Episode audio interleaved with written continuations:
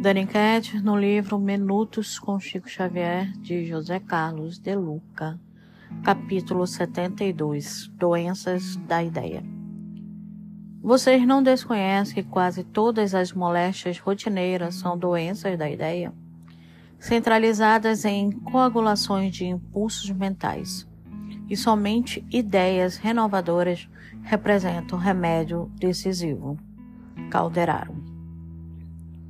Chico Xavier recebeu do mundo espiritual a lição que ensina que quase todas as enfermidades mais comuns são doenças da ideia, ou seja, doenças originadas de nossos pensamentos.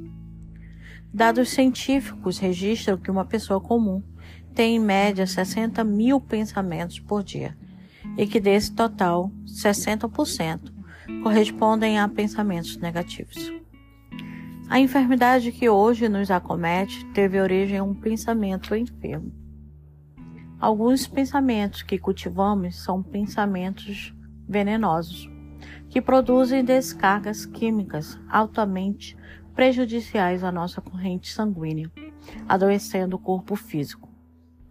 Os pensamentos contínuos de ódio, inveja, medo, tristeza e outros tantos pensamentos negativos são bombas dinamitando a nossa saúde. Não vale a pena, por exemplo, ficar com raiva de alguém, porque essa raiva agride primeiramente a nós mesmos. De acordo com a orientação do nobre espírito Calderaro, somente as ideias renovadoras produzem os remédios necessários para a nossa cura.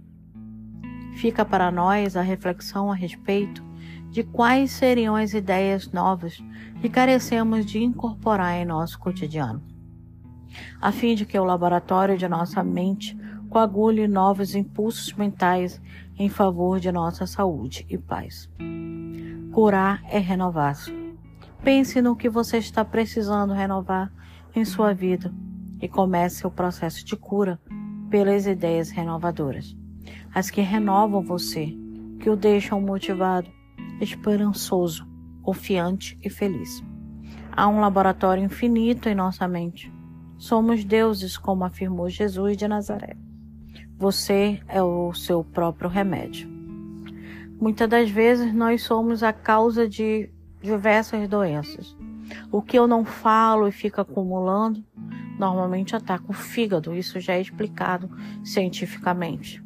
Muitas doenças hereditárias só vêm é, surgir depois de anos, meses de que você está remoendo algo.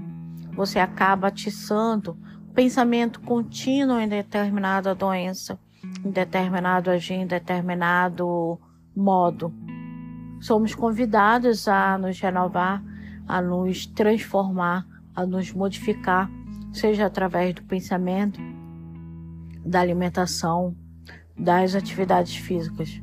O pensamento, ele nos guia, ele nos direciona.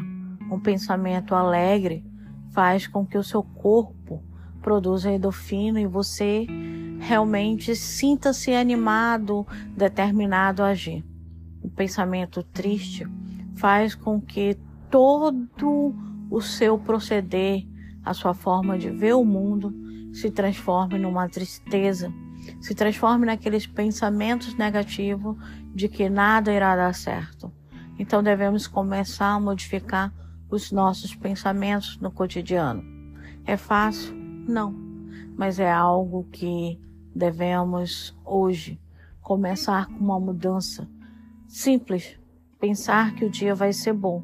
Se acontecer algo, é porque aquele algo tem algo a nos dizer. Ok?